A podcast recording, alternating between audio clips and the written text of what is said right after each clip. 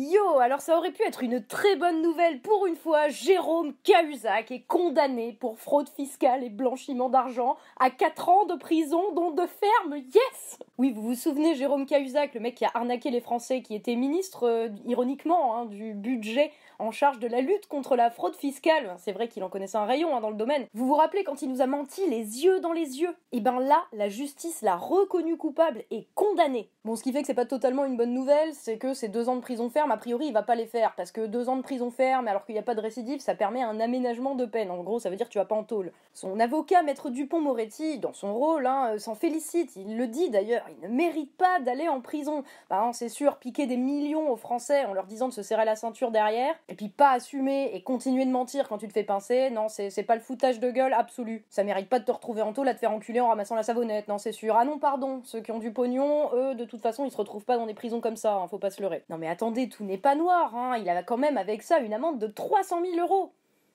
pour avoir dissimulé un patrimoine de plus de 3 millions au fisc français. Ça, ça fait même pas 10% de ce qu'il nous a piqué en vrai. Et oui, à défaut d'équilibrer les comptes de la France, on est content que son avocat, lui, trouve la décision équilibrée. Il a aussi été frappé de 5 ans de privation de ses droits civiques, donc de 5 ans d'inéligibilité. Ça veut dire que potentiellement, dans 5 ans, le mec peut venir se représenter, ni vu ni connu, comme maire de ton village. Bon, je doute qu'il le fasse, hein, parce qu'il faut le comprendre, quand l'affaire est sortie, il paraît qu'il était en dépression à cause de la honte. Oui, la, honte, c'est la même, celle qui passe leur temps au gouvernement à infliger aux pauvres locdus comme nous quand on pleure nos 50 euros d'APL. Ouais, mais en plus, faudrait les plaindre, cette bande de victimes, là, sérieux. J'espère bien qu'il a la honte d'avoir sali la France. J'espère bien aussi que cette honte va le poursuivre jusqu'à la fin de ses jours. Bon, en même temps, là, ça pose quand même des vraies questions concernant les peines infligées à ceux qui se foutent de la gueule du pays. Déjà, niveau amende, hein, pour leur faire les pieds, faudrait qu'ils payent au minimum, au minimum, ce qu'ils nous ont volé. Si ça tenait qu'à moi, ce serait au moins deux fois, parce que bon, mais ça sera toujours ça en moins dans le trou de la sécu, où ça fera toujours autant de salaires d'infirmiers ou de policiers